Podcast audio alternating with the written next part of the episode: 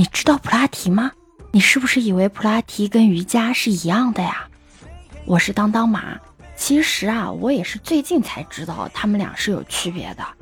你知道的，平时上班就坐在那儿也不动，然后呢，一坐就是一整天，偶尔吧走那么两步还喊得累得要死。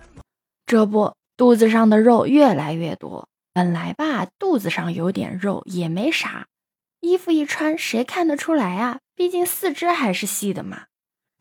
但这不是要结婚了吗？你说这一辈子能穿几次婚纱呢？对吧？所以啊，我就在公司附近报了一个普拉提的班。为什么没去健身房呢？是因为我以前办过健身房的卡呀。但是我真的不喜欢撸铁，也不喜欢跑步，我觉得好累啊，出一身汗的那种感觉我不喜欢。而且啊，我的主要目标是为了改善体型，为了让我穿婚纱更好看。我小伙伴嘛，就把他健身的地方推荐给我了。然后呢，那边的老师就推荐我去练这个普拉提。所以啊，我才知道原来普拉提跟瑜伽啊，他们两个的形式还是有很大区别的。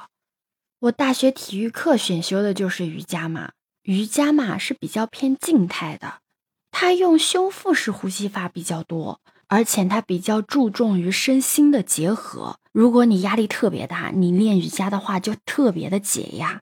就我上学的时候去练瑜伽课嘛，就特别喜欢那个婴儿式，每次我趴在那儿，我都感觉我自己要睡着了，也有可能我真的睡着了，就很放松。普拉提就不一样啦。首先，它的呼吸就跟瑜伽不一样，它主要用的是横向呼吸法，而且它是要用到你的核心肌肉力量的。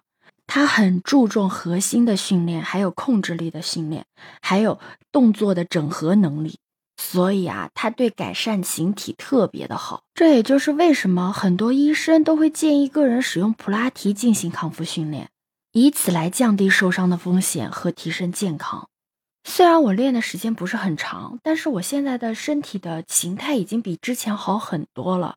因为你平时伏案工作嘛，不仅你肚子上的肉会变多，而且你的斜方肌也会变大。但是我现在已经没有斜方肌了，而且我是今年三月份才入的门，一个星期两节课嘛，我就大概上了一个半月的时候，有一天照镜子就是。斜方肌已经完全没有了，而且肚子也没有以前大了，因为你平时坐在那儿你不动它嘛，它没有什么肌肉支撑，腹部没有力量，所以它就慢慢变松弛才会变大的。现在通过训练嘛，它就有肌肉支撑了嘛，所以它就慢慢往回收了。而且你平时也会知道自己应该怎么样去调整自己的一个形态。最主要的是，它不需要你去举铁，不需要你去使劲的跑。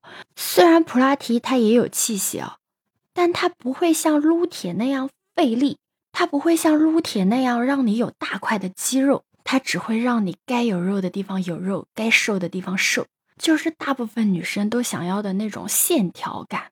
而且很多女明星也练的是普拉提哦。我上一次看那个《天赐的声音》这个综艺节目的时候啊，我就看到张韶涵跟张碧晨两个人一边练这个一边唱歌。当时我一看，哎，这不是跟我练的一样吗？真的，如果你跟我一样是以塑形为主的话，真的可以试一试普拉提，亲测有效。好啦，不跟你说了，我是当当，拜拜。